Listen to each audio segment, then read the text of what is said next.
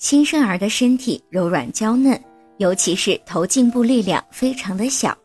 妈妈在抱宝宝的时候需要格外的小心。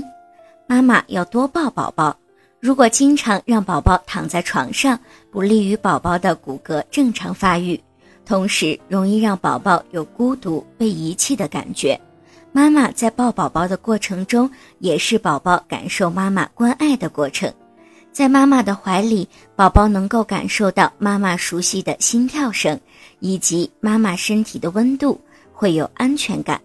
并且对妈妈的信赖感会逐渐的加深。